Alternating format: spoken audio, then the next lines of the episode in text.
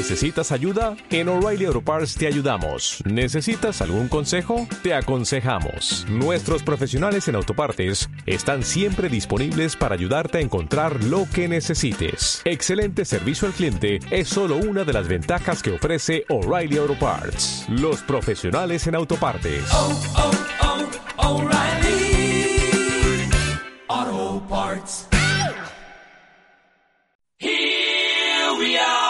Bienvenidos a la temporada 10 de Historiados.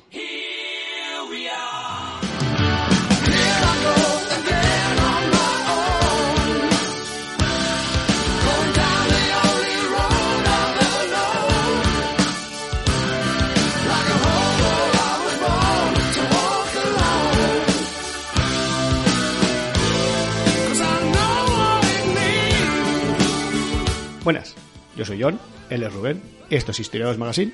Comenzamos.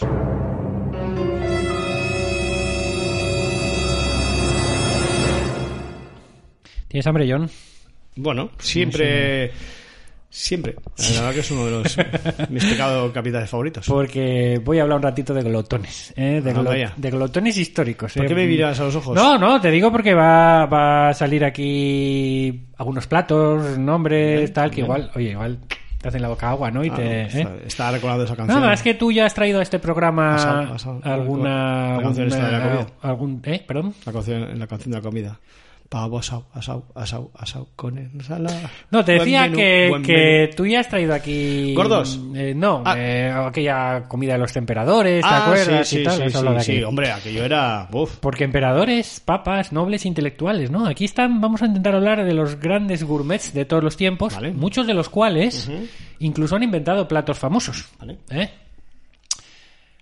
Dante, el poeta, los colocó tanto en el infierno como en el purgatorio, obligados en un caso a comer barro y en el otro rodeados de árboles llenos de apetecibles frutos imposibles de coger. Yo lo del barro no lo veo. ¿Su pecado? Pues haber mostrado un excesivo amor por la comida, hasta el punto de merecer el epíteto de glotones. Entre ellos, Dante, el sommo poeta, ¿no? Incluso menciona a un papa, Martín IV. Pero, para ser justos, desde la antigüedad, la lista de personas famosas que se han entregado a la glotonería es muy larga. Me fascina el hecho de que haya por lo menos cuatro papas que han elegido llamarse Martín. por lo menos. Eh, además, en muchos casos la comida se convertía en un instrumento de ostentación del, del- del Sí. poder, ¿no? Por Sí, lo sí. que las mesas de, de- de reyes, de reinas y otros personajes ilustres solían estar cargadas en exceso. Sin embargo, entre tanto goloso, hubo, afortunadamente, pues varios paladares finos, ¿no? Cuyos gustos contribuyeron también a enriquecer nuestros menús, como luego veremos. Encontramos a uno de los primeros gourmets VIP ah, ya en la antigua Roma y responde al nombre de Lucio Licinio Lúculo, ¿eh? que vivió entre el 117 y el 56 antes de Cristo. Un estratega militar y político que se hizo legendario ¿eh? por su pasión por la comida. De hecho, utilizó gran fortuna, bueno, la gran fortuna que había acumulado para organizar eh, fastuosos banquetes en, en sus lujosas residencias de Roma y Nápoles. Eh, tenía dos casas, ¿eh? una en cada ciudad. Y se dice que cuando no tenía invitados, todavía él ordenaba poner la mesa para dos. Bueno. Lúculo cena con lúculo. Así, entre comillas. Hombre, otro que habla en tercera persona de sí mismo. el, el lujo y la opulencia que le rodeaba era de tal magnitud que se convirtió en el paradigma de la exquisitez y el refinamiento. La palabra inglesa luxury, no confundir con nuestra lujuria, ¿vale? Eh, Es se- lujo, es lujo, eh, se emplea para expresar lujo, refinamiento y exquisitez. Y deriva de luculian o luculiano, eh, eh, adjetivación por del nombre de nuestro personaje, ¿no? De, de Lucio Licinio Lúculo. Lúculo. Eh, en Italia, por ejemplo, aún hoy en día, a una comida particularmente abundante y variada, todavía hoy se le llama luculiana. O sea, te una idea de, de- de- no sé si conocías la historia de, de dónde viene la No, palabra mira, lujo y muy tal. muy bueno, de muy este bueno. hombre, ha estado muy bien, porque mira, ya hemos aprendido algo. ¿Eh? ¿Qué te parece? Nada, cinco minutos y Yo, ya hemos si quieres aprendido ya algo. dejo aquí la Pues sección. podríamos y- el programa, y la verdad que ya vas arriba De no hecho, vamos no a vamos Sí. Ya con Solo el, vamos a- a- el datito cultural ya está dado. Por el barro, ¿Eh? ahora ya es por el barro. Ahora ya por el comer- barro. Comer barro. Pues otro amante de la buena mesa en la antigua Roma fue el emperador Vitelio, ¿eh? del siglo I después de Cristo, de quien el historiador Suetonio cuenta que, bueno, se atiborraba al menos cuatro o cinco veces al día, mientras que Tácito lo compara con un buey bien alimentado. Tenía un poco todos los, todos los vicios, ¿no? todos los pecados capitales. ¿no? Este era amigo de Calígula, con quien competía en temerarias carreras de carros. Le encantaba apostar a los dados con Claudio y acompañaba a Nerón en sus correrías nocturnas. Tenía buenos, tiene buenos colegas, era una cuadrilla muy Sí, interesante. La cuadrilla de los compis era la Hombre, leche. cuadrilla es muy buena. Pero volvamos a la, volvamos a la gula, ¿vale? Entre otras cosas, a Vitelio se le atribuye una curiosa receta. El escudo de Minerva se llamaba la receta. Los ingredientes, ¿Vale? pues sesos de faisán y pavo real, hígado de pescado, lengua de flamenco y mollejas de anguila. Parece ser No está que no desdeñaba ni siquiera las vísceras crudas.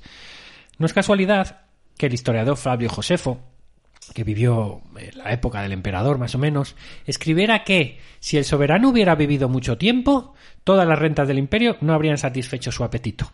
O sea, hasta este punto le daba, este Vitelio le daba por, por comer. Pero no nos llevemos las manos a la cabeza. No, no, sí, al no. fin y al cabo, ese fue el siglo del gastrónomo Marco Gabio Apicius, cuyas recetas se recogerán en la obra de Re Coquinaria. ¿eh? Después de haber dilapidado todos sus bienes en borracheras, se quitó la vida cuando ya no pudo permitirse cenas suntuosas. Y me parece, me parece fenomenal. Porque así hay que ser co- consecuente con uno mismo. Eso es. Muy bien. ¿Cómo Eh, recuérdame cómo era este? Y que este era Marco Gabio Apicius. Apicius, ¿Eh? Apicius. Un poquito larguiñano, podríamos decir, ¿no? De- Sí, no, bueno, lo no. que pasa que no, bueno, era, este él no hombre, era de cocinar, este era de hombre comer. cuando ya no pudo No. permitirse más mm, cenas así un poquito tal, Cuando ya le tocaba ir al la Burger muerte, King, macho. ya dijo, mira, ya no... para La muerte, con lo de moda que está ahora eso de no cenar y eso de las ¿eh? La gente no de los sabe ayunos y eso. Pero bueno, no- no sabe disfrutar. Este, este Apicius. Eh, avanzamos un poco porque en la frontera entre la antigüedad y la Edad Media, entre los personajes enamorados de la buena mesa se encuentra un viejo amigo tuyo, ¿eh? Justiniano I, ¿eh? Emperador bizantino. Justiniano. Ah, Muy bien. Hablamos de, de mediados del siglo VI, ¿vale? Le daba por Eh, comer. en, en sus lujosos banquetes ayudó un poco a potenciar aromas todavía presentes en muchas recetas mediterráneas, mediterráneas hoy en día, como la albahaca y el, el, el orégano, ¿no? Somos Y- muy de albahaca. y de orégano, No, sí. no somos, sí. Y difundió Orégano frutas. no, porque mira, Sí, mm. yo, por lo menos en la zona de Extremadura y tal, se usa bastante orégano. Ah, Eh, y bueno, también difundió frutas como el melocotón, eh, que en aquella época se llamaban manzanas persas. ¿Qué te parece? Pues mucho más bonito, la verdad, porque ¿Eh? melocotón nunca me ha llegado a convencer como nombre.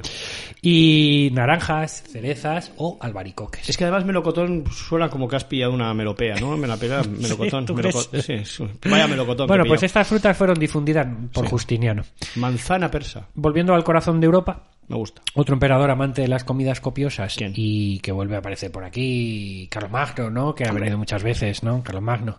El soberano Carlos. del Sacro Imperio Romano Germánico era un devorador de carnes rojas y de caza. Este es un poco como yo, ¿no? A pesar de los consejos de los médicos de la corte, porque eh, este hombre sufría gota, ¿no? Y en los últimos años de su vida la, la glotonería además empeoró su salud. ¿eh? Una de sus recetas eh, lleva ahora su nombre, ¿eh? El filete al Carlomagno. ¿M? No lo he oído nunca. Pues aliñado con una salsa a base de vinagre, cebolla, yemas de huevo, mantecado de cerdo y perejil. Pues, hombre, lo de mantecada de cerdo no. Lo demás, bien. Bueno, otro emperador, Federico II Hohenstaufen, el Hombre. Stupor Mundi, ¿verdad? Este también era fanático de la caza y sobre todo de la que él mismo ganaba, ¿no? Eh, él tenía unos los famosos halcones, ¿no? Y con eso conseguía grandes presas y condimentaba sus cazas su- con, con hierbas aromáticas y con especias árabes. Le gustaba mucho ¿eh? y era un gran, un gran glotón. Un gourmet, un gourmet. Porque, Eh. porque le gustaba pues, aderezar bien, ¿no? Sí. Vamos ahora con la iglesia porque... Hemos topado, hemos, topado ahí con la iglesia porque siempre es Porque no hay buena sección- Siempre ha sido frugal la Eh, iglesia. no siempre, te metas ¿no? con la iglesia. Pues numerosos eclesiásticos... Es un lugar aquí para, para, No. patrocinaci- para otro patrocinio. Iglesia Ponga aquí Católica. la X. Sí, ponga aquí la X. Numerosos eclesiásticos también encuentran espacio en la amplia categoría de los glotones. ¿eh? Eh, dices tú, pero Rubén desafiarían preceptos cristianos, ¿no? Como la sobriedad y la Por moderación. supuesto, pues, eh, Pues sí. moderación. ¿Qué le vamos a hacer? Es lo que hay. La ya gula. lo dijo el asceta San Jerónimo, que vivió entre los siglos 3 y 4. Dijo, cuando el estómago está lleno, es fácil hablar de ayuno. ¿eh? Es un poquito, Ojo. poquito ¿eh? Como esta pullita que dio San Jerónimo a los, Qué irónico. Mm. a los grandes glotones de la iglesia, ¿no? Entre todos se destacaron algunos papas, ¿no? Comenzando por el, el- el que hemos comentado al principio de, de la sección, cuando Dante en la Divina Comedia menciona a Martín IV, ¿no? Este Martín. Eh, Martincho, Martincho. También definido como muy vicioso de gula. ¿Eh? por el erudito Japolo, eh, Jacopo de la Lana. O sea, que, que era un tipo que... que o sea, son varias las fuentes. Era conocido por, por son su varias las fuentes que nos refieren a él como, como muy, muy, muy glotón. ¿no? Bueno, Este papa, de 1281 a 1285, Martín eh, se hizo famoso por la pasión desmesurada que tenía por las anguilas, asociadas por muchos con la serpiente del pecado original, ¿no? Y que por lo tanto se juzgaba pues como escandalosa. La, Bueno, la anguila no se podía comer porque era estaba asociada con la serpiente. no ¿no? nunca anguila. Y también No le gustaba mucho, mucho. cosa curiosa, la uva garnacha, ¿vale? bueno, para compensar. Tú eres más de tempranillo de garnacha, yo no de Hombre, yo creo mezcla que de ambas. en y- ese estómago ya se tenía que fermentar la, la- Su colega, eh, compañero de profesión, Clemente, Clemente VII, Clemente, eh, que fue eh, papa de 1523 al 34, y entrenador de fútbol. se... se apellido vasco. Se- el octavo, el octavo apellido vasco. Se distinguió, en cambio, por su curiosidad por las novedades del Nuevo Mundo. Justo se acababa de descubrir América, ¿no? Y, y a este le interesaron mucho las habas.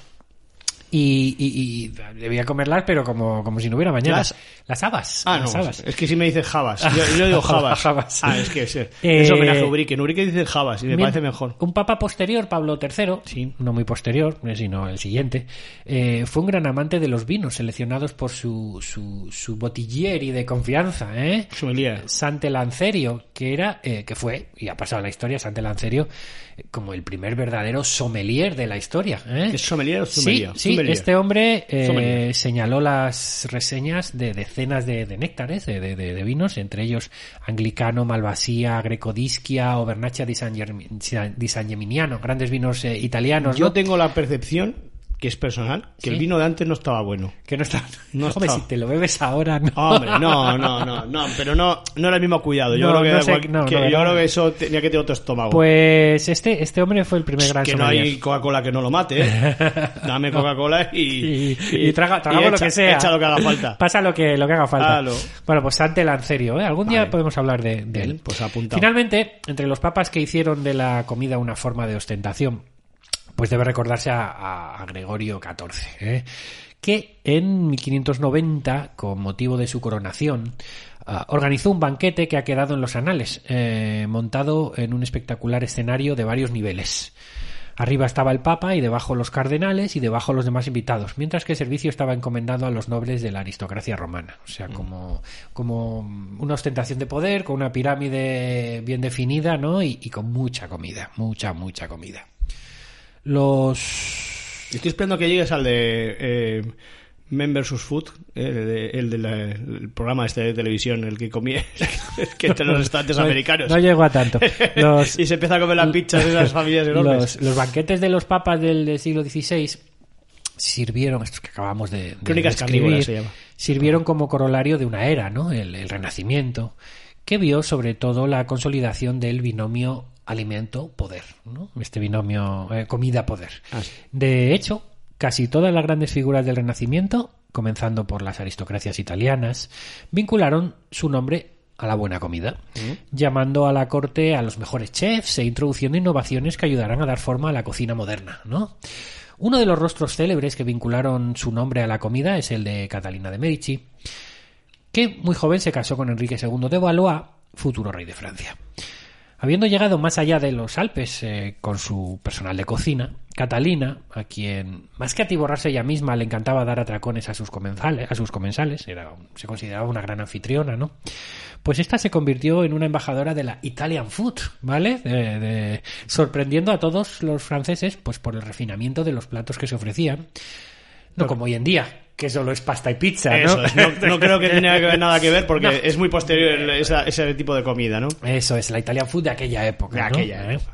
Entre los platos de sus menús se recuerdan las alcachofas al vino, que era, que era su plato favorito. Con mucho La, la sopa de cebolla, lo que los franceses llamaron soup, perdón por la pronunciación, como siempre decimos, soup al l'oignon, ¿eh? Oloñón, El, el pato a la melarancia, de donde derivará el pato a la naranja. ¿eh? Vale. O la salsa cola, que se convirtió en la actual bechamel tras su perfeccionamiento luego en el siglo XVIII, dedicada al marqués Luis Bechamel de Nontel. Ah, Ahí pues damos mira, el, dati- damos el datitos. Otro datito, mira otro el datito. datito, segundo datito, mira. También las tortillas, las omelets famosas, los crepes y sorbetes. Parece ser que fueron introducidos en Francia Por a, Catalina. a partir de Catalina y de ese Italian food Gracias, que, Catalina. que llegó, ¿vale?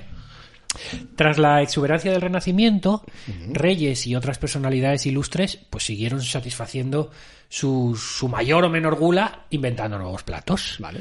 Como hizo, por ejemplo, el diplomático inglés John Montague IV, conde de Sandwich, este sí, este que este es de finales del 18, Está jugando que las cartas. se hacía servir bocadillos mientras trabajaba en su despacho sin moverse de su escritorio. Y así se inventaron los sándwiches. A ver, siempre se ha contado que estaba jugando a las cartas. A ver, eso de que estaba... escu- Bueno, eh, eh, puede ser un trabajo jugar a las cartas, porque para un noble, para un noble que no tal, puede ser un trabajo. Yo siempre ¿eh? había oído que estaba jugando a las cartas y por no Bueno, levantarse. yo he encontrado Pero puede, esta- puede ser que este sí un poquito más eh, para ciego. Yo he encontrado Este- esta versión. Quizá esta fue la que escribieron sus amigos y la otra la escribieron sus enemigos. Bueno, no sabemos. Vamos a ver. Un El noble, caso- no- un noble trabajando ya resulta extraño. ya. el, fondo del asunto y el caso es que fue este John Montague IV el que inventó los sándwiches. Más que él, seguramente su cocinero, ¿no? No, los montaditos. Los monta- montaditos. mo- montagüit- Montague. Muy bien, Montaditos. muy bien, también puede valer. ¿eh? En Austria, sin embargo, Ah, eh, surge el fino paladar del canciller Clemens von Metternich, Von Metternich, sí. que este era gran amante del chocolate. Y así, en 1832, el pastelero austriaco Franz Schacher Hombre, creó para él la famosa Sacher-Torte, la Ah, tarta Sacher, Sacher. ¿no? Que viene de esta época.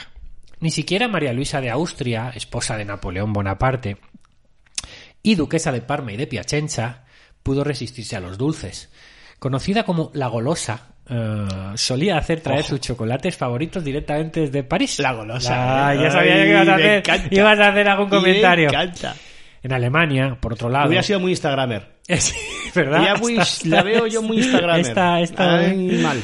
En Alemania, Mal, por otro muy lado, encontramos con el voraz y gran bebedor, canciller de hierro, ¿no? Otto von Bismarck. Von ¿eh? Bismarck. Sus Von comidas, Bismarck. sus comidas favoritas eran los huevos, la carne de faisán con chucrut y champán, la pechuga de ganso ahumada, el caviar y las ostras. También se le dedica a la hamburguesa Bismarck, ¿eh? mezcla de carne y huevo frito, ¿vale? O sea que... No, no, no, nunca había mal. escuchado esta hamburguesa Bismarck. Pues carne y huevo frito, no sé si Yo aquí- sé ¿No es la de a caballo, la que lleva huevo frito? Mm, ¿Puede es ser? la, sí, cubana, el sándwich cubano Bueno, y sí. la hamburguesa a, Eh, caballo, ser. le llaman en España. No, yo no creo que eso sea muy cubano. No, Pero- no tiene pinta, pero bueno. Y a caballo no sé qué se, no sé por qué hay un huevo y debajo de la carne, no lo he pillado nunca. Pues eh, sí, en aquellos posible. países se conoce hamburguesa Bismarck. Dale. Finalmente, entre los glotones famosos abundan también, eh, quiero decir, no solo gente con poder de mando, sino, por ejemplo, también Gente gente, gente que se moría de hambre, como Frugal. artistas y escritores. Nah, artistas y escritores, eh, bueno, pues tenemos a escritores franceses como Honoré de Balzac o Alexandre Dumas. Ah, el primero, Balzac, era conocido por la rapidez con la que tragaba todos los platos. Y se dice que una vez consiguió comer 100 ostras, 12 chuletillas de cordero, un pato, dos perdices y un lenguado, además de dulces, fruta, café y licores. No sabemos en cuánto tiempo, pero que se le metió todo para el cuerpo entre pecho y espalda al tío. Pues ¿Eh? eso es lo que te digo. Yo, crónicas carnívoras, Dumas, por su estaban parte... ahí le, le regalaron una camiseta y le ponían en el muro de la- del restaurante. Dumas, eh, digo, por su parte, contribuyó a la cultura de la buena mesa elaborando el Gran Diccionario de Cocina, Gran Dictionnaire de, Cuisine. como sea que se pronuncie, Vale, que es una colección de eh, miles de recetas y curiosidades culinarias. O sea, que no solo... Vale, es un buen libro para regalar a tu madre. Que ya empezaba para la Navidad. es decir, Cuando no sabes qué regalar, toma, Eh, toma, ama, ahí tienes el, el diccionario de cocina. Que no solo mm, se dedicó a novelas de aventuras y tal, tipo mosqueteros o, o Bueno, pues, Montecristo, cuando sino... ¿eh? entre, novela y novela, también le daba por, por la cocina. En Italia, mientras tanto, eh, el compositor Gioacchino Rossini eh, mostró considerables dotes gastronómicas, que, bueno, solía tomar notas sobre las diversas especialidades locales en- mientras estaba en gira y luego las bueno, las reelaboraba y las, se las proponía a sus conocidos, ¿vale? Este iba por los pueblos y hacía, tomaba notas y luego de alguna manera las, las, como digo, las reelaboraba. Entre los platos que se le dedican, uno hiper famoso, el más famoso sin duda es la Tournedor Rossini, ¿no? Sí, esto hablamos cuando lo de la, la cena de los tres emperadores. ¿eh? consistente en carne de vacuno con foie gras y trufas, ¿eh? Eh, que también está presente, también presente en la, en la llamada ensalada Rossini. Tenía ¿eh? que, tenía que- ¿cómo, ¿Cómo gestionaban todo esto sin Alka-Seltzer? Porque no habían inventado el Alka-Seltzer. O sea, no. Ni siquiera, un- ni siquiera creo que tendría una, un- una tónica que, No. que ayuda mucho a... Pero este, el No. de Rossini, este, este tiene una pinta estupenda. Otro compositor italiano, enamorado de la, de la cocina, fue Giacomo Puccini, ¿eh? Creador de recetas siempre nuevas, como la pasta con anguilas o los arenques con rábanos. Uf, una que mezcla quizá un poco... Arenques con rábanos. Difícil de pasar, ¿no? Ya, pero es que lo de la anguila con pasta... uf. Ya ves. No. Bueno, eh, la pasta se suele comer con, con, con- con langostinos, con, gambas. Pues sí, bueno. pero es que, joder... Anguila, no sé si La bueno, anguila yo no creo lo que se lo- mismo, se pero lo come todo, porque Sí, vamos... Sí. Hay que matarla antes, porque si no se come la pasta. Con el, con el siglo XX, el pecado de la gula siguió marcando el acontecer de los poderosos en todo el mundo. Y a partir de la segunda posguerra, la cultura de la comida se extendió a un nivel generalizado. Tanto que los protagonistas de la cocina, los chefs, eh, se han convertido en, Estrellas. celebridades, ¿no? Estrellas mundiales, En, sí. en personajes muy, muy, muy famosos. Ya vemos aquí. Con mucho ego también. Bueno, escriben libros, tienen eh, Programas programas, de de, televisión, televisión, series, yo no son programas. referentes culturales y sociales y... Y pop, diría yo, no populares. Sí, son referentes ¿eh? pop y sí. Sí, sí, sí. eh, los vicios culinarios, una vez prerrogativa de personajes famosos, han encontrado eh, multitudes de nuevos followers, seguidores, Sí, ¿no? Por otro lado, como decía el dramaturgo irlandés George Bernard Shaw, las cosas buenas de la vida o son inmorales o ilegales o engordan.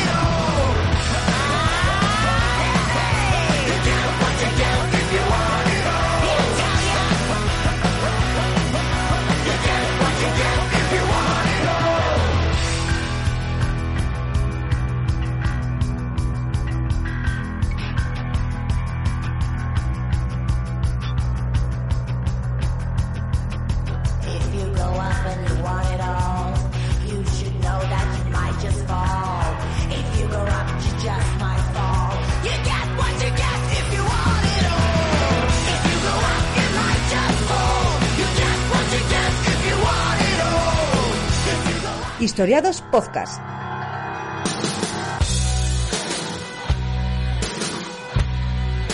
Estamos en Twitter, arroba Radio Historiados. Con número que con letra estaba cogido.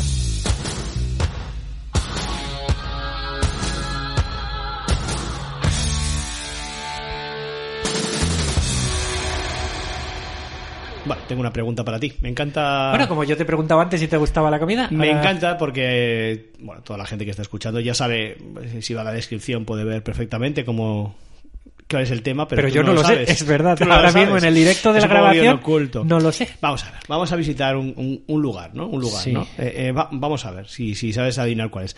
Es la posesión eh, más antigua de la corona británica, pero no pertenece al Reino Unido. Es la posesión más antigua de la, La corona, británica. pero no pertenece al Reino Unido. Te- otra pista, otra pista. Vale. Eh, es el único territorio europeo de, de la corona británica Sí. que fue invadido por las tropas nazis durante cinco años.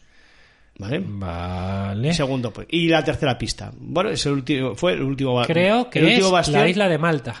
fue el último bastión del feudalismo. Es una isla porque, bueno, porque siempre hay que traer islas aquí. siempre, me encantan las islas porque siempre tienen curiosidades. Sí. Pero no es una, No es. son muchas islas. Muchas islas. Son varias islas. Vale. ¿vale?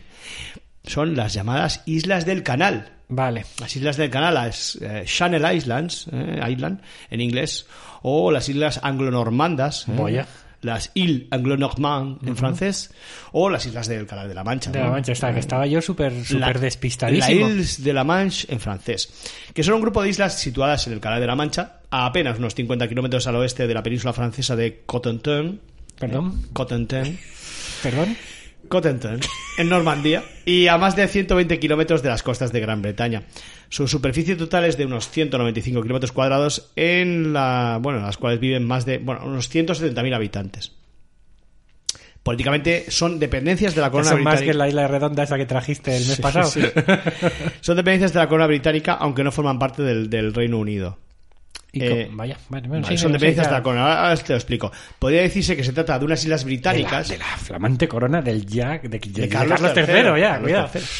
Bien. Ya no, no, no de Isabel, ¿eh? De Carlos III, ya. El de la corona con asas. Bien. Eh, aunque no forman parte, bueno, de, de- bueno, decir que somos que son unas islas británicas, pues por sus lazos políticos, aunque geográficamente no pertenecen al archipiélago de las islas británicas, ¿vale? Bueno, Porque a- a- geográficamente pertenecen a Normandía, bueno. Administrativamente están divididas en dos ba- eh, bailiazgos, ¿eh? bailiwicks, que se llama, que son Jersey y Guernsey. Jersey, como, no- Jersey. como Nueva Jersey, como Eso es, jersey de Jersey ponerse de ropa. Y Guernsey. Guernsey, ¿vale? ¿cómo es el otro? Guer- Guernsey. G-U-E-R-N-S-E-Y. Vale, bueno, Jersey y Guernsey. lo que tú digas. Bueno, Jersey, ahí en Jersey se sitúan las islas de las Minquiers y las Ecrous. ¿Eh? Y también la isla de Chosy, al sur de Jersey. Pero, Pero, ¿cuántas, ¿cuántas son? pues no sé varias. si has son- dado el dato, son unas muchas, cuantas, muchas, sí. sí. Sí, no, eh, la isla de Chosy, que O no sea, está más de una y menos de 20. que no está incluida geográficamente en las islas del canal porque pertenece a Francia, esta isla de Chosy. Ya me he liado. y no existe realmente transporte entre Chelsea y el resto de las islas del Porque canal. pertenece a Francia. Porque pertenece a Francia, entonces estén bloqueados. Sí, sí, sí, Vale. sí. En Guernsey se enmarcan las islas de Alderney, Sark, Breckow, Herm, Yetou, Lihu y Borhow. Esto, los, los niños de la EGB inglesa tienen que aprenderse esto. No, esto no lo saben, memoria. Las islas estuvieron habitadas por los galos hasta que se fueron sometidas por el Imperio Romano alrededor del 56 a.C. Eh, las islas... No eran galos fetem fetem. Nah.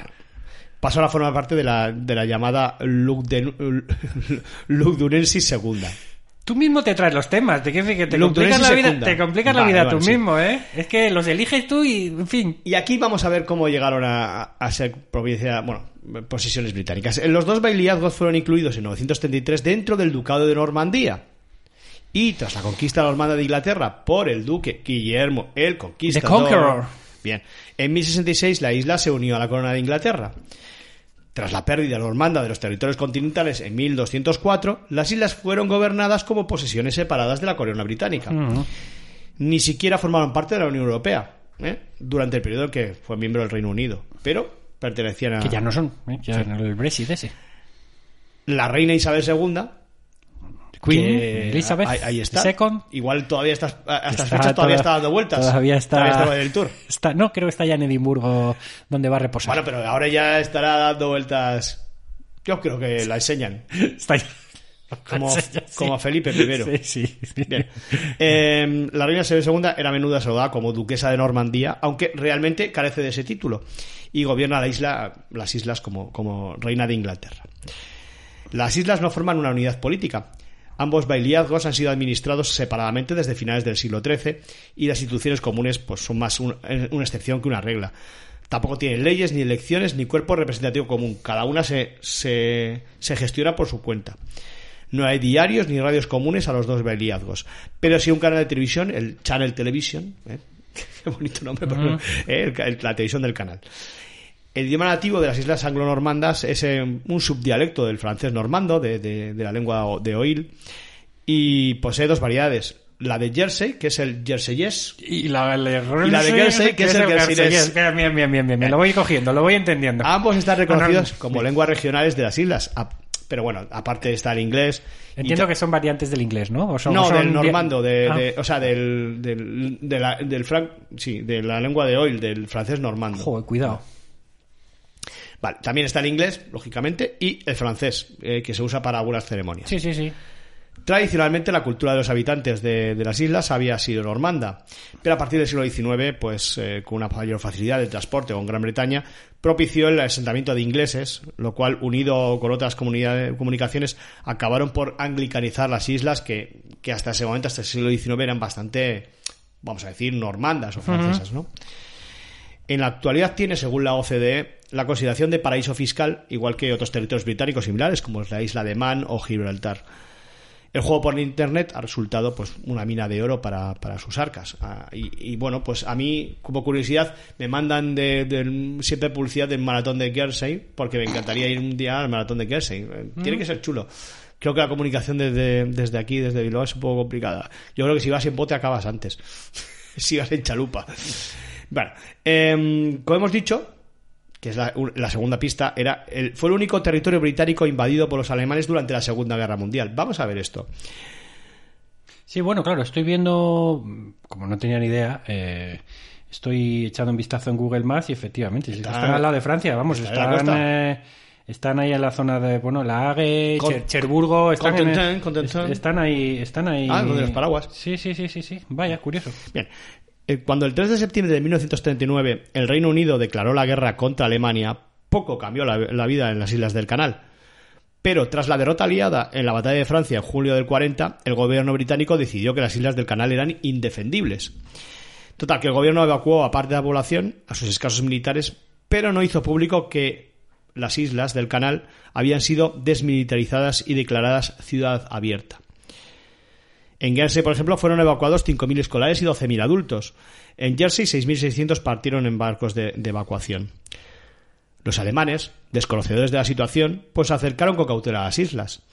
El 28 de junio de 1940 enviaron un escuadrón de bombarderos sobre las islas y bombardearon los puertos de Guernsey y Jersey tras confundir algunos camiones que se alineaban para cargar tomates en el puerto con pues eso pues con esos tomates para exportarlos a Inglaterra con transportes de tropas entonces les bombardearon en total 44 isleños murieron en, en los bombardeos Vaya.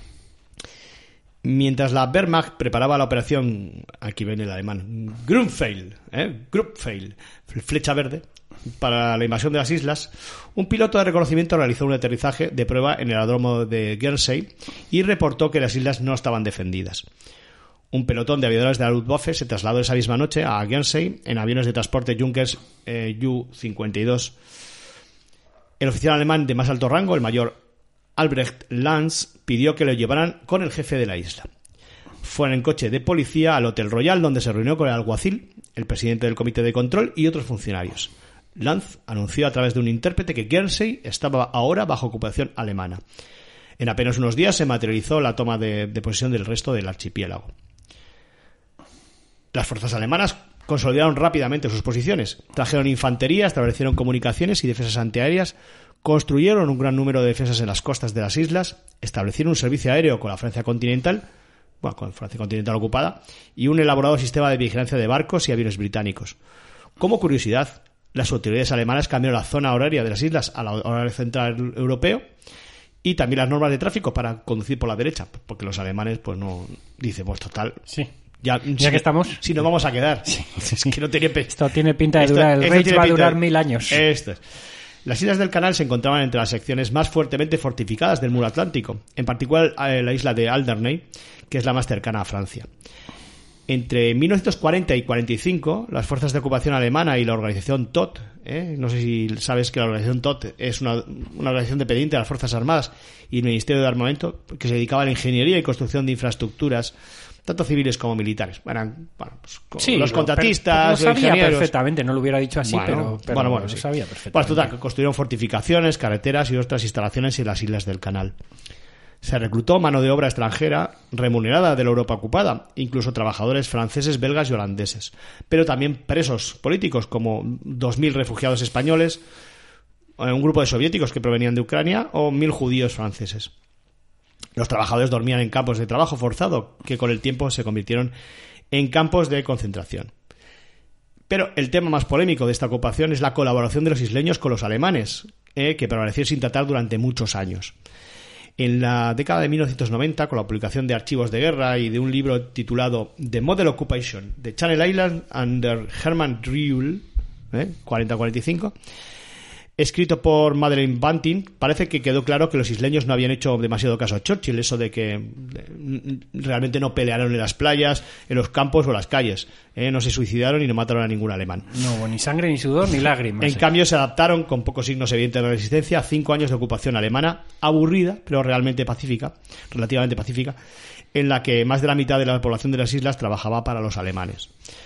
Muchas mujeres isleñas confraternizaron con las fuerzas de ocupación, las denominadas Jerry Bucks, ¿eh? que dieron a luz entre 800 y 900 niños de padres alemanes. Pues sí que confraternizaron, sí. sí, sí, porque para una población, bueno, son, es bastante, ¿eh? para esa población. Sí, sí. Norman Lebrock, líder de la resistencia de Jersey y fundador del Partido Comunista de Jersey, que tiene que tener afiliados, ¿eh? no sé, dos o diez. Seguro que tiene alguna. Se, se le, se le fueron por alguna ramificación Sí. al Partido Comunista. sí, se dividiría en varios. Se dividía en varios. Pues este, este Norman Lebrock acusó tanto a la policía como al gobierno de Jersey de quedar impunes a pesar de colaborar con la ocupación alemana al denunciar a los judíos de la isla a los nazis, muchos de los cuales fueron posteriormente enviados a Auschwitz y Belsen. Por otro lado, el historiador eh, Wilmot Lewis estimó que más de 200 personas en Jersey brindaron apoyo material y moral a los trabajadores forzado- forzosos que escaparon, incluidos más de 100 que estaban involucrados en, en la red de casas seguras que albergaban a, a los fugitivos. Y es que en las islas la resistencia fue únicamente pasiva, ¿eh? actos de sabotaje pero muy menores, refugio y ayuda a los trabajadores esclavos fugitivos, eso sí, y publicación de periódicos clandestinos que contenían noticias retransmitidas por la BBC, que, estaba prohibida la emisión de la BBC. La mayoría de los judíos locales habían sido evacuados y en, mi- en 1940, y aunque los nazis ejecu- ejecutaron perdón, sus leyes raciales también en la isla, eh, las autoridades locales se negaron a exigir que los judíos usaran estrellas amarillas identificatorias e hicieron que la mayoría de los antiguos negocios judíos volvieran a sus antiguos dueños después de, de la guerra. Aunque, bueno, algunos judíos conocidos vivieron la ocupación con relativa tranquilidad, otros, sin embargo, fueron, fueron enviados a Auschwitz. O sea que aquí, eh, según, según fuera el patio. Volvemos a, la historia en mayúsculas. Por orden específica de Adolf Hitler, en 1942 las autoridades alemanas anunciaron que todos los residentes de las islas del canal que no hubieran nacido en las islas, así como los hombres que habían servido como oficiales en la Primera Guerra Mundial, serían deportados. 2.300 personas fueron expatriadas. Estas deportaciones del 42 fueron, bueno, las primeras, provocaron las primeras manifestaciones masivas contra la ocupación y, ale- eh, y alentó a, a implicarse en esa resistencia pasiva que hemos Ahí es cuando ya empezaron a darse cuenta de que, De que, igual mm, aquello esto no, molaba es- tanto, ¿no? esto, eh, bueno, no, Eh. mira, rubios, altos, guapos, pero Sí, mira, pero, no- ah. ya, un poco puñeteros, podemos decir, ¿no? Pero vamos, que tampoco, o sea, la población local Sí, como habían nacido allí, ellos no les preocupaba. o sea, no, Ahí no- un poco no- había demasiado, demasiado sí. tema. Bueno, se dieron varias operaciones de comando británicas en las islas, pero sin ningún resultado trascendente para el transcurso de la guerra, pero sí daños colaterales.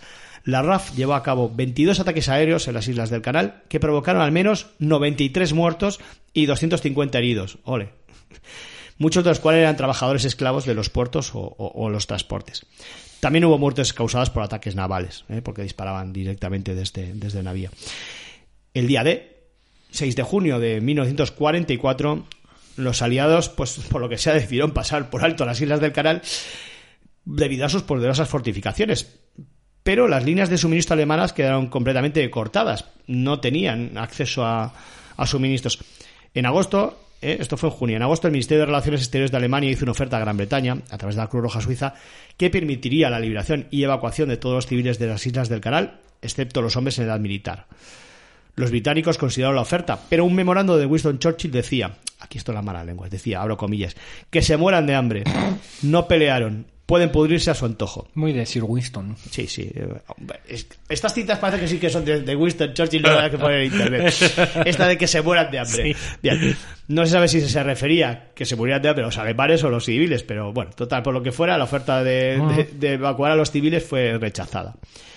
Tras meses de negociaciones, porque allí no llegaba nada pues, para Sí, claro. comer, se permitió que el barco SS Vega de la Cruz Roja auxiliara a los isleños con víveres.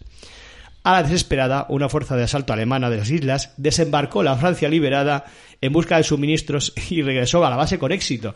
¿eh? Para que veas. Sí, sí, sí. Qué curioso. La... Me había que comer. Sí, las islas del canal fu- solo fueron liberadas después de la rendición alemana. El 8 de mayo de- del 45, a las 10 de la mañana, las autoridades alemanas informaron a los isleños que la guerra había terminado. A la mañana siguiente, el HMS Bulldog llegó a, a San, a San Peter Port, en Guernsey, y las fuerzas alemanas se rindieron incondicionalmente. Las fuerzas británicas desembarcaron allí, en San Peter Port, poco después. El HMS Beagle hizo lo propio en Jersey. Los prisioneros de guerra alemanes fueron evacuados al, bueno, eh, el 20 de mayo del 45. El 7 de junio eh, de ese 45, el rey y la reina eh, visitaron Jersey y Guernsey eh, para dar la bienvenida a las posesiones más antiguas de la corona del Reino Unido. Y los exiliados, esta- esa gente que, que fue obligada a marcharse, comenzaron a regresar en diciembre del 45. Y así se dio por finalizada la polémica Segunda Guerra Mundial en estas islas, que no hubo ni guerra ni nada, que allí estaba, que allí estaba perfectamente y con, y con trabajito. Y con- oye, con mucho trabajito, porque, porque lo que la construcción da trabajo, la verdad. Bueno, pues vamos con la última historia de, de- de estas islas, que, que es muy breve, porque una de estas es la isla de Sark, ¿eh? de estas islas, que está en Guernsey, eh, recuérdalo, está en Guernsey. Y la isla está formada por la Gran Sark al norte y la pequeña Sark al sur, ¿vale? Eh, que están conectadas por un estrecho y elevado istmo con un ancho de unos 3 metros, 3 metros de ancho para pasar, Sí. ¿vale?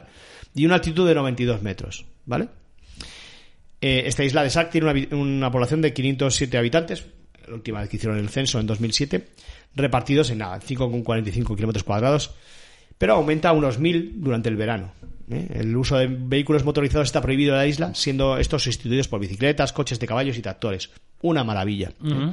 Una maravilla de sitio ¿eh? para ir allí, para bueno, para pasar el verano. Bueno, perfectamente. El tiempo será una mierda, pero lo demás, bueno, la verdad, cuando no llueve, perfecto.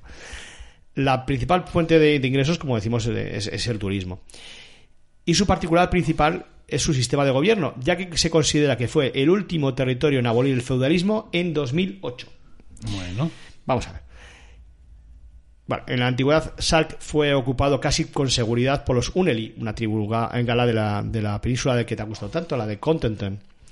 Y estuvo en la órbita romana y luego franca y normanda, como hemos explicado antes.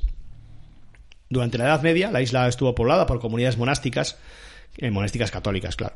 En el siglo XIII, el pirata francés Eustace el Monje, ahí por lo de monástico, habiendo servido al rey Juan, utilizó Sark como base de operaciones. En el siglo XVI, la isla estaba deshabitada y seguía siendo utilizada por los piratas como refugio y base. Estaba oficialmente deshabitada, realmente estaban, estaban estos piratas. En 1565, el Lier de Carteret, señor de Saint Ouen en Jersey, San Owen, O-U-E-N, Owen, como se diga, Bueno. Sí. bueno, recibió cartas patentes de la reina Isabel I, primera, ¿eh? no segunda, primera, no es tan vieja, no. No. era tan vieja. Bien. 1565 que le concedían a Sar como feudo a perpetuidad con la condición de que mantuviera la isla libre de piratas y ocupada por al menos 40 hombres que fueran súbditos ingleses o jurara lealtad a la corona. Por ello, arrendó 40 parcelas de tierra, conocidas como tenements, abajo alquiler a 40 familias a condición de que se construyera y mantuviera una casa en cada parcela y que el tenant, el arrendatario, el tenant, como el de los Pet Shop Boys, que, es, eh, que se llama que se llama Neil Tennant. Neil Tennant. ¿eh? ¿eh? Tenant. Sí, El- tenant. El, tenente. Teniente, sí, eh, teniente. El que tiene. El que tiene, el que tiene. El que tiene, pues, eh, pues bueno, pues eh, proporcionaría un hombre, un hombre armado con un mosquete Sí, para la defensa de la ejército, isla. Sí. eso es. A cambio estaría representado en la asamblea local. Otros terrenos del feudo original pues han sido con el tiempo subdivididos con posterioridad en pequeñas par- parcelas que han sido, bueno, otorgadas bajo una reglamentación similar a la de los Tenan, aunque realmente ellos se encuentran exentos de la obligación esta de servir a la milicia y tampoco tienen derecho a sentarse en la asamblea. Total, que los 40 arrendatarios sobreviven hasta hoy, aunque con pequeños cambios de límites. El sistema, el sistema se entiende que es feudal porque no existen en realidad propietarios libres, ya que toda la tierra es un feudo otorgado a perpetuidad al, al señor. ¿eh? El señor de Sark. ¿eh? es el, en el caso femenino es la dame, la, dame La señora de Sark, que es la cabeza del gobierno feudal de la isla, siendo un título hereditario. La mayoría de las leyes relacionadas con el rol del señor feudal han cambiado muy poco desde 1565 y existen curiosidades tal como es como que el señor es el único que puede poseer palomas y pichones, que no sepa que lo van a necesitar. Bueno. Así como, bueno, pues esto ya bien, la explotación de los, de los recursos mineros de la isla. Ujú. Desde 1974 el rol del señor se ha, bueno, se ha ido democratizando. Aquí ya se- Modernizando un poquito los tiempos que corren, sí. bueno, ¿eh? entregando parte de sus atribuciones a los miembros de la asamblea de arrendatarios de la isla, la llamada Chief Please. La asamblea de los jefes, Chief Please. Esta asamblea estuvo originalmente compuesta so- pues esos 40, ¿no? Eh, originales, pero en 1922 se agregaron 12 asientos elegidos directamente por la población por medio de un sufragio adulto universal por un plazo de tres años. A estos integrantes se suma el señor y el senescal de la isla. Senescal sería un poquito poco el ministro de Interior, podemos decir. Bueno. En las reuniones eh, participa también el preboste, el secretario y el tesorero, aunque no son miembros. O sea que al final es la población de la isla, porque no creo que haya 40. muchos más ahí. Bueno, hemos Todos dicho que que hay. 500, 500. Entre los años 2006 y 2007 el Chief Police eh, sufrió un proceso de reforma. Y en 2006 la composición de la asamblea varió a 14 tenants y 14 residentes elegidos.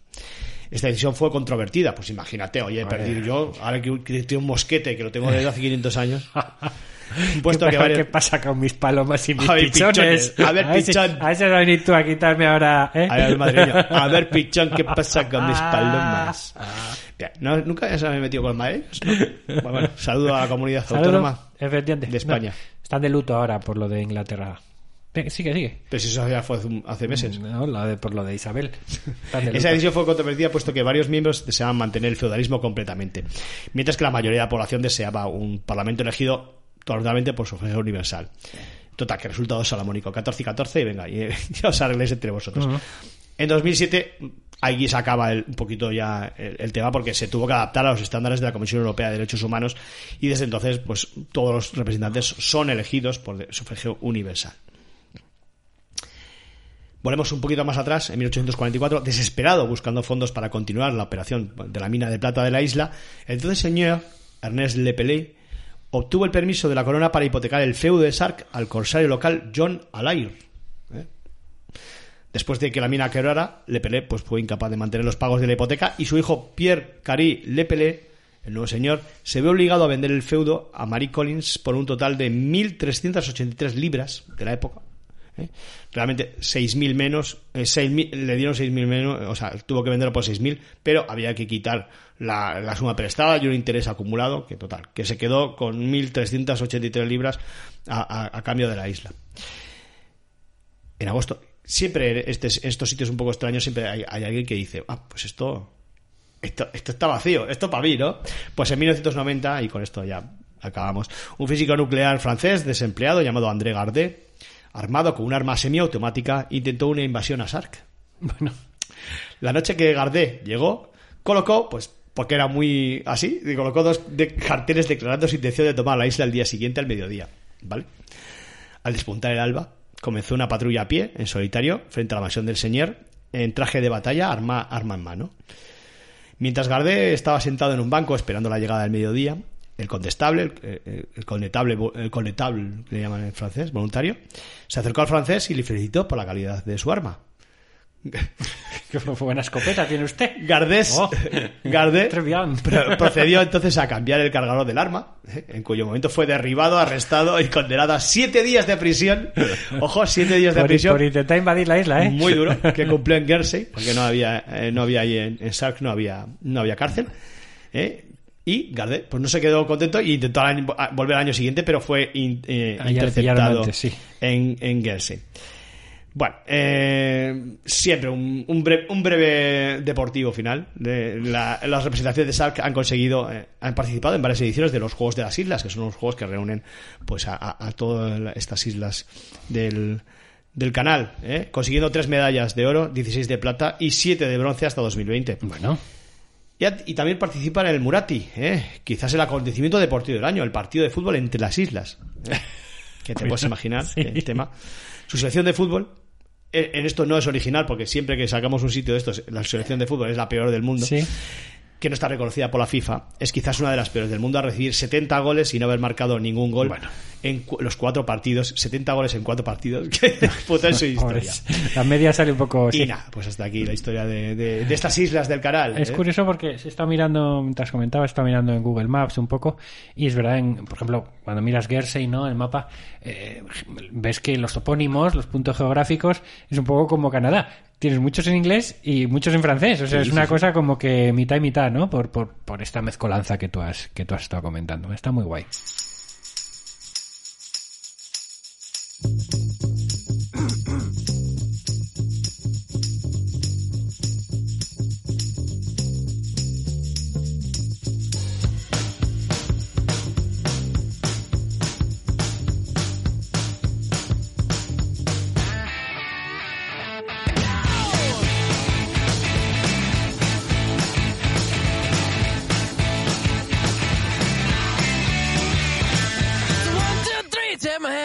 Because you look so fine that I really want to make you mine. I say you look so fine that I really want to make you mine.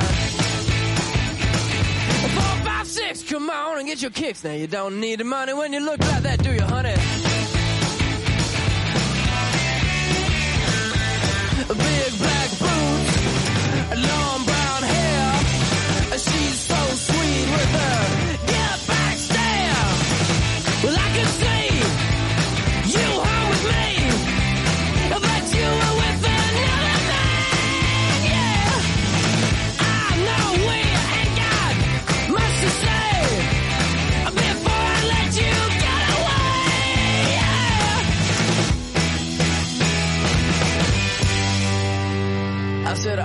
Gonna be my girl? It's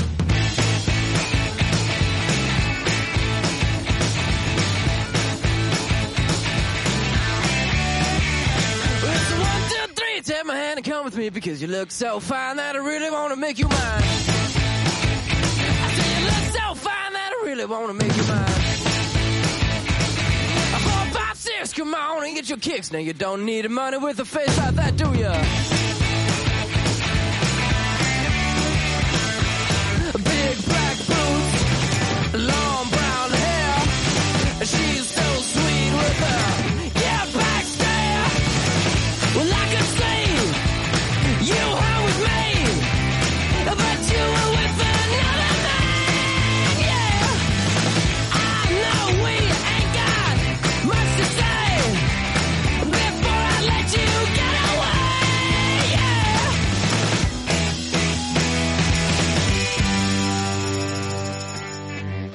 I said, Are you gonna be my girl?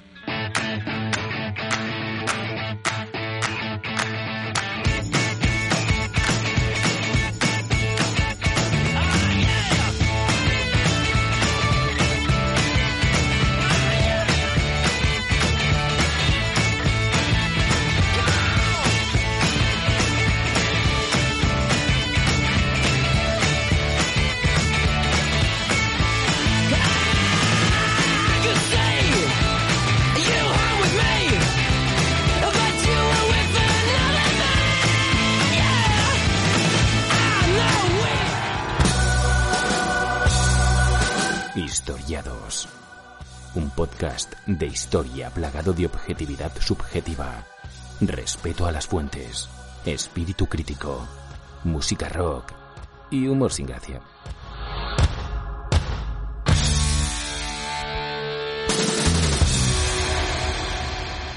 Bueno, pues para terminar este programa, John, vamos a terminar con un suceso militar, de esos que sí ocurrieron, pero que no ocurrieron, como tantas veces en la historia, Vale. pero que tuvieron una repercusión muy grande.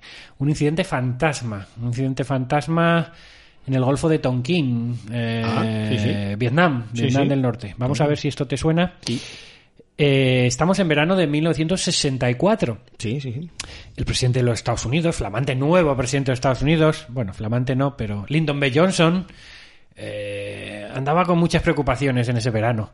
Eh, Kennedy había sido asesinado poco- pocos meses atrás, en noviembre del 63, recordemos, y pues Lyndon B. Johnson tuvo que hacer frente a, bueno, a las tensiones sociales y raciales que del sur de los Estados Unidos, ¿no? Y bueno, también tenía que responder a unas necesidades de cambio que, bueno, pues la tragedia esta de Dallas ciertamente no habían disipado, ¿no? Las elecciones eh, venían enseguida, eh, estamos en verano y en noviembre del 64 había elecciones. Y estaban ahí a la vista y él se las tendría que ver con el, con el halcón republicano Barry Goldwater, ¿no? Goldwater. Eh, Johnson era un líder político habilidoso, eh, pero gris, ¿no? Y, eh, y siempre estuvo un poco en lucha perenne con el fantasma de, de- del carismático JFK, ¿no? Kennedy, ¿no? Eh, estaba un poco a su, a su sombra, ¿no? Johnson no, no podía permitirse el lujo de vacilar, eh, sobre todo ante el otro frente que tenía abierto. Es decir, no solo el de las tensiones sociales en su propio país, sociales y raciales, sino eh, no podía vacilar ante la amenaza comunista que se estaba fraguando en el sudeste asiático, en- en- desde donde ya, desde 1955, Washington, de manera un poco soterrada, venía apoyando al régimen de Vietnam del Sur, con armas, con dinero, Sí. No con soldados, pero sí con 15.000 llamados asesores militares. Eh, Ese, ese suele utilizar mucho Sí, que bueno, eran una serie, unos asesores que se encuadraban desde 1962 en lo que se llamó el, el, el MAC, ¿no? El, el, Military Assistant Command Vietnam, el Sí, Comando de Asistencia Militar en Vietnam. es poner la tropa local y, y, y tenerlos, pues, eh, bueno, los oficiales de americanos. Sí, eh, 15.000, no eran pocos. No, no, decir, por eso, los oficiales. Eh, Johnson adoptó los planes que ya estaban trazados por el Pentágono, ¿no? Para una intervención militar más incisiva en Vietnam, aunque todavía la guerra, o sea, los Estados Unidos no formaban, no, no habían entrado a formar parte de la guerra, ¿no? Eh, como tal. Eh, los planes eh, del Pentágono incluían no solo un aumento del contingente de asesores, de estos, de estos asesores militares, eh, este, que sería el comienzo de lo que se, se conocerá como el escalation, ¿no? La escalada, sino también eh, preveía, bueno, mm, actividades de inteligencia.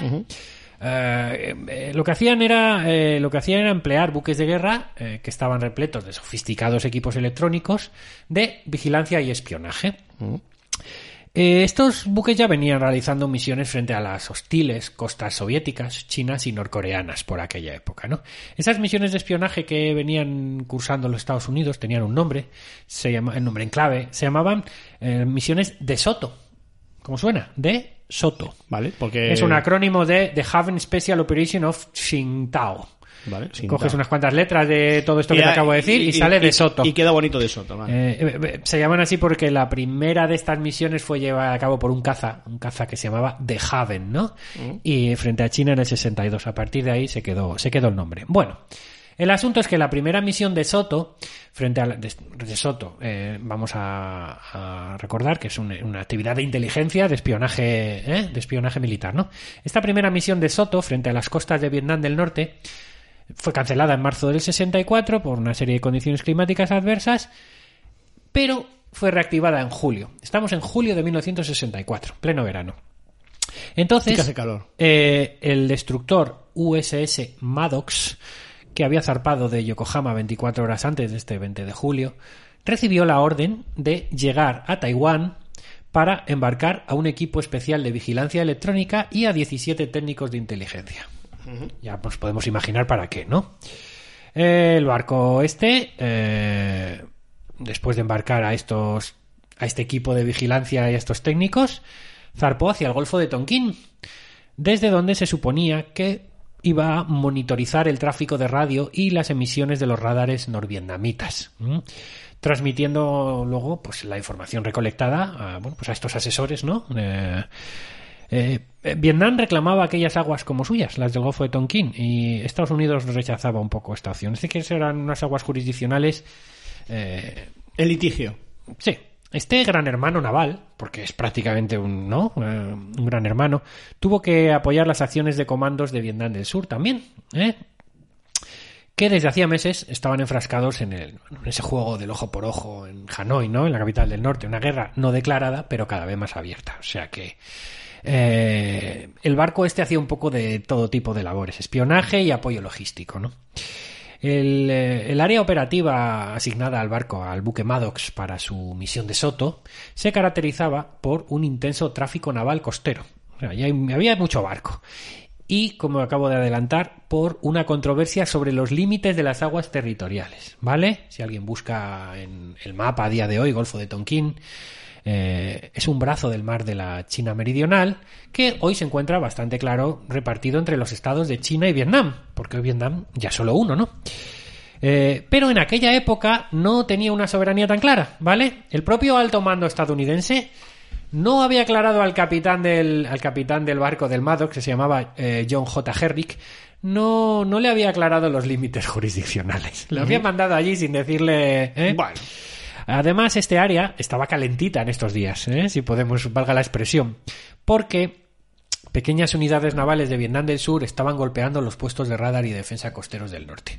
O sea que prácticamente eh, el, go- el- el- el gobierno estadounidense mandó al, al, al USS Maddox casi a un polvorín, ¿no? A hacer sus labores de, de- de esta misión de Soto. Y vamos con lo que vamos con el primer altercado, el primer ataque eh, mm, aquí en el, eh, en, en el Golfo de Tonkin. El primer ataque que vamos a llamar como ataque real, ¿vale? Eh, el 1 de y luego explicaremos y veremos por qué, por qué este es real y el segundo ataque no lo es. Este, el 1 de agosto, el USS Maddox se encontró con una flotilla de juncos norvietnamitas.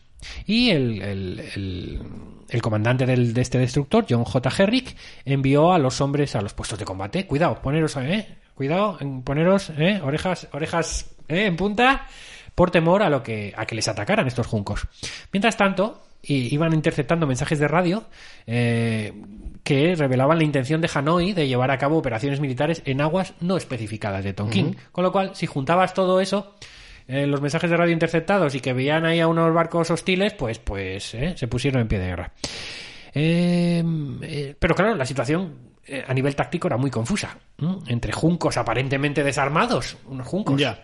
y acciones clandestinas survietnamitas a pocos kilómetros de distancia. Recordemos que los survietnamitas, los comandos, estaban intentando atacar a- a- al, al norte.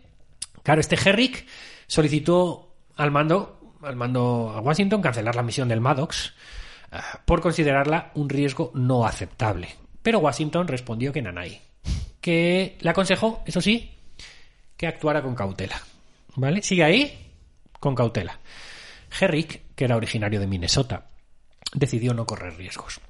Bueno, Porque era de que- Minnesota. bueno, eso te iba a decir, que fuera de Minnesota tampoco aporta nada. Pero como tengo el dato, yo lo dejo. Joder, yo lo digo. ¿eh? Hombre, igual es de Minnesota, No, no. eh, son famosos, ¿no sabes? sí. Como, como son los gallegos que son indecisos. Esto los es, de pues, Minnesota, pues. gente tranquilota, Gente, gente, gente, tranquila, del frío, gente, del frío, ¿no? Dice, "Uy, ¿Eh? van a quedarme en casa tranquilo que hace frío. era un tipo tranquilo, ¿no? Pero vamos, lo mismo podía haber sido de Tennessee Que abre y, la y ser igualmente tranquilo. Que abre la puerta y dice, uy, la que está cayendo fuera, y se queja, y se queda ahí.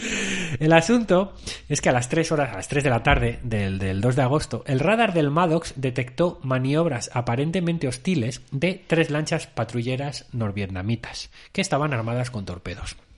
El oficial ordenó de nuevo a sus hombres que regresaran por si acaso a los puestos de combate. Pidió apoyo aéreo a los portaaviones del área que estaban por allí y retiró un poco el Maddox, el barco, para evitar el ataque enemigo. Pero, sin embargo, a las seis y cuarto de la tarde, las tres unidades comunistas, que eran mucho más rápidas, estaban en el campo de tiro del, del Maddox. El comandante Herrick ordenó a la tripulación del buque disparar a las lanchas patrulleras si se acercaban a menos de 10.000 yardas. Así que se dispararon algunos tiros de advertencia con sus seis cañones de 127 milímetros y luego se pasó un tiro rápido de las piezas de 76 milímetros. Los tres torpederos vietnamitas del tipo P4, con casco de madera, construidos en la Unión Soviética en la década de 1950 y armados con ametralladoras pues, más débiles, ¿no? de 25 milímetros y con torpedos, continuaron avanzando a toda velocidad, haciendo caso omiso a estos tiros de aviso, y se desplegaron para atacar desde diferentes eh, direcciones al, al USS Maddox. Cuando las lanchas patrulleras estuvieron a 5.000 yardas, dos de ellas lanzaron torpedos hacia el Maddox. La nave, eh, el acorazado, el destructor, mejor dicho, am, alteró su rumbo para evitar los, los torpedos que pasaron por el lado de estribor. En represalia, el Maddox disparó contra los tres barcos de Vietnam del Norte con sus cinco baterías. Te puedes imaginar, las lanchas patrulleras respondieron con disparos de sus ametralladoras.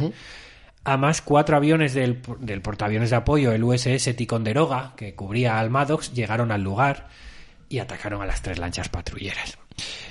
Eh, Sansón contra. ¿Cómo es? David contra Contra Goliat, ¿no? Sí. David contra Goliat. No, Sansón solo contra no, el peluquero. perdón, es, es David contra Goliat, ¿no? La, la combinación de fuego La del- peluquera. la combinación de fuego del Maddox y de los aviones eh, de apoyo eh, pues dañaron gravemente a estos tres barcos norvietnamitas y les obligaron a retirarse a maltrechos a las bases de las que procedían. No, no recuerdo el dato, creo que, que alguno hundieron incluso. El tema es que varios norvietnamitas fueron heridos, cuatro de ellos murieron. Ningún, ningún estadounidense resultó herido y el Maddox pues, no sufrió daños graves. En 20 minutos esta batalla o este altercado, como quieras llamarlo, había terminado y los vietnamitas eh, despejaron, los despejaron el campamento antes de que llegaran los aviones lanzados por el portaaviones, desde el portaaviones Ticonderoga, ¿vale?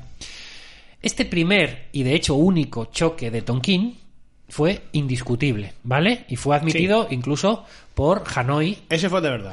por Hanoi unos días, des- diez días después.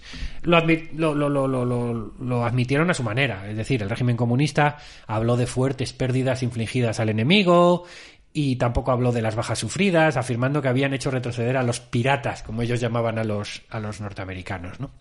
Entonces, eh, digamos que Hanoi admitió el hecho, aunque cambió un poco el, cambiando un poco el desenlace, pero bueno. Sin embargo, la situación ya se había precipitado, ¿vale? Nada más ser informado de este enfrentamiento, Lyndon B. Johnson, que estaba atrapado un poco entre la hostilidad de la opinión pública estadounidense hacia una posible guerra y, por otro lado, las acusaciones de debilidad que le lanzaban sus, sus rivales políticos, los, los republicanos, Sí. Pues que además iban estigmatizando lo ocurrido, pues eh, bueno, salió ante la opinión pública Jones diciendo, oye, pues que no había habido víctimas norteamericanas y que el propio Maddox se había vengado de ese ataque sufrido, ¿no? Eh, activó por primera vez, eso sí, el teléfono rojo que Kennedy había instalado el año anterior para comunicarse con los soviéticos en caso de, crisis. De hecho, Johnson, pues eh, activando ese teléfono rojo, tranquilizó a, a Nikita, a Nikita Khrushchev, y le dijo, tranquilo, Estados Unidos no quiere una escalation, ¿no? Una escalada en Vietnam. Vale. Relax. ¿eh? Inmediata- it. inmediatamente después, en cuanto colgó, en cuanto colgó a, a Khrushchev, sin embargo, Oh. el presidente Johnson ordenó al Pentágono reforzar la presencia naval en la zona, Ah, qué, qué zorro. enviando de regreso a aguas de Tonkin al USS Maddox, flanqueado por el destructor USS Turner Joy, con la cobertura de dos portaaviones. O sea, envió a, a dos destructores y a dos portaaviones. Ya no era, ya no era Goliath, era Goliath con Mike Tyson. y- era, Era, sí, sí, sí, sí, sí. ya sí, sí, no bueno. se trataba solo de El una comandante gigante. ya no se trataba solo de una misión de Soto, recordemos las misiones de Soto Sí. que son estas misiones de espionaje electrónico, ¿no? Sino de reafirmar la libertad de navegación en aguas que los estadounidenses consideraban internacionales. O sea, lo que viene siendo bajarse los pantalones y decir, mira, estos son los míos. Esto es, no, y que Hanoi no consideraba internacionales, ¿no? sino propias. Se habían puesto las bases para un nuevo incidente que habría de... Bueno, digamos que en este nuevo incidente ahora vamos a ver, cambiaría el curso de la historia, pero donde participaría lo que viene a ser conocido como la niebla de la guerra, ¿no? Y vamos a ver qué, qué- qué es esto, ¿no? La niebla de la guerra y una tormenta de las de verdad. Porque vamos con el segundo ataque de Tonkin. y yo creo que este es el de mentira. Este es el de mentira. Ay, yo porque En ya la noche he del, descartado el de verdad. En la noche del 4 de agosto. Si hubiera hecho al revés, Bueno, ya no, me hubiera quedado hay la que duda. contarlo en orden, ¿no? No, claro, claro. En No, la- por eso he hablado, he hablado al principio del programa de una operación fantasma, ¿no? Ah, no, no. En la noche del 4 de agosto, Vale, cuatro Eh, Calor, calor también. Más- calor. Más, calor porque el verano ya era caluroso. sí, pero bueno, eh, que es dos días después del, del primer enfrentamiento. Sí, Quiero decir pero que bueno, estamos, que más estamos, calor porque el 4 de agosto, siempre que te acercas está- a la Virgen de agosto, hace más calor. Estamos, estamos luego no, después de la Virgen ya hace más frío. Ahí, en la noche del 4 de agosto, pues, pues, en Vitoria, por ejemplo, estarían con Celedón bajando y celebrando Oh, la muy bien, ¿eh? muy ¿Eh? bien Bueno, jugado, muy bien jugado. Sí, pues sí, eh, sí. estos dos estos dos buques eh, estadounidenses navegaban a no más de 11 millas, 18 kilómetros más o menos, Bien, bien de la aclarado. costa de Vietnam del Norte. Estaban muy, muy, muy cerquita. Vienen aclarados a los ¿Eh? del sistema métrico, gracias. Muy cerquita de la costa. sistema métrico te, te. Durante la noche y esa madrugada hubo mal tiempo y mar gruesa. Eh, fuertes lluvias, mogollón de fuertes, perturbaron el radar e impidieron una adecuada vigilancia óptica. O sea que tampoco visualmente se veía mucho aquello. Al mismo tiempo, O sea que hacía calor, pero llovía. tormenta, una O tormenta. sea, una tormenta bochornazo, brutal. Bochornazo. Y mar muy Mm. gruesa, fuertes lluvias. No. Eh, entonces, eh, al, al tiempo que, que estaba ocurriendo, se estaban llevando a cabo acciones navales de Vietnam del Sur contra las defensas costeras del norte. El USS Maddox interceptó algunos mensajes de radio de Hanoi que se referían a acciones hostiles en el área. Herrick, el comandante, pidió apoyo aéreo y ordenó el puesto de combate, como dos días antes. Los confusos ecos de los radares y los nervios a flor de piel de los, de los vigías en, en, en superficie estaban sugiriendo que, que les estaban atacando. El radar se había vuelto loco por, por esta tormenta. Y a pie de, digamos, eh, visualmente, les habían ordenado, eh, imagínate, a los, a los soldados estadounidenses, les habían ordenado ponerse, ponerse en, puestos de combate. Eh, habían tenido ese incidente dos días antes, pues, pues como te digo, los nervios a flor de piel, ¿no? Entonces todo sugería un ataque. El sonar, que estaba perturbado por la tormenta, registró el lanzamiento de hasta 22 torpedos, por lo que los barcos estadounidenses abrieron fuego durante dos horas en todas direcciones contra objetivos de radar que ellos veían en el radar y maniobrando con, con, pues, con fuerza en medio de, de informes electrónicos y, y- y de informes visuales de que había enemigos allí. Es decir, los destructores recibieron señales de radar, de sonar y de radio que creían parte de otro ataque de la Marina de Vietnam del Norte. No sé si se me entiende. Sí. Y ahí estuvieron disparando dos horas en todas direcciones. A la 1 y 27, hora Washington, Herrick, el comandante, envió un cable en el que admitió que el ataque no sucedió y que en realidad no había embarcaciones vietnamitas en la zona. Decía, un examen más minucioso de la acción hace que muchos de los contactos notificados y torpedos disparados parezcan dudosos. Efectos meteorológicos excepcionales en el radar y el sonar, además de hombres demasiado ansiosos, pudieron dar cuenta de muchos informes. No hay avistamientos reales ni visuales por el Maddox. Sugiero evaluación completa antes de que se adopten nuevas medidas. Desde entonces, numerosos testimonios han apoyado la hipótesis de que no existió ningún ataque aquel 4 de agosto por parte de, de Vietnam del Norte, ¿no? incluido el comandante militar del propio Vietnam del Norte, Bo Nguyen Giap, que ya en 1995, fíjate, muchos años después, admitió que ese 2 de agosto, admitió el ataque del 2 de agosto, Sí, el, el- de los tres verdad. torpederos, pero afirmó que los hechos del día 4 de agosto nunca ocurrieron. En Washington, esos días quedó claro que Hanoi pretendía desafiar a Estados Unidos y Lyndon B. Johnson, que años después, bueno, al año siguiente admitiría que los barcos estadounidenses habían disparado a las ballenas, literalmente, convocó al Congreso el 7 de agosto para pedir apoyo total para una intervención más directa del gobierno en la guerra como represalia por los ataques del gobierno de Hanoi. O sea, que el que no, no hay más ciego que el que no quiere Busca ver. un casus belli. Eso es. Así se dio inicio a una serie de ataques aéreos de represalia contra bases navales enemigas, que causaron graves daños y hundieron 25 barcos eh, vietnamitas, norvietnamitas. La escalada de la guerra ya era imparable. Bueno, nos queda esclarecer lo de este segundo enfrentamiento, entre comillas, ¿no? Hoy en día se sabe, eh, tras la desclasificación parcial de los archivos secretos sobre la guerra, que el primer ataque al Maddox, incluso el primer ataque al Maddox, fue en realidad una trampa de la CIA para buscar una excusa que involucrase al gobierno en la guerra y que también se sabe que el segundo caso, el segundo ataque, nunca existió. Bueno, pues ya lo hicieron, ya lo hicieron después, ¿no? Con las En- armas de destrucción masiva. En junio de 1971, más datos o más pistas, se publican en el New York Times los llamados papeles del Pentágono, que es un informe secreto elaborado por el Departamento de Defensa de conversaciones telefónicas entre el presidente y, y Johnson y, y- y Robert McNamara, que, era el secretario de Defensa, ¿no? Y en esas conversaciones se desvelaba la existencia de operaciones secretas con el objetivo de provocar un ataque vietnamita que justificara la escalada abérica. O sea que realmente sí que se buscaba esta escalada, ¿no? Documentos recientemente desclasificados eh, proporcionaron todavía más pruebas de que el gobierno de Johnson fingió el incidente del Golfo de Tonkin para intensificar la guerra de, del Vietnam. Bueno, la guerra de Cuba habían hecho lo mismo, ¿no? Un tiempo atrás, ¿no? Sí, siempre una Eh, en otoño de 1999, eh, el ejecutivo de, ingeniero, de ingeniería jubilado de la CIA, un tal S. Eugene Poteat, escribió que a principios de agosto del 64 se, se le pidió que determinara si el informe del operador de radar mostraba un ataque real de una lancha torpedera o un ataque imaginario.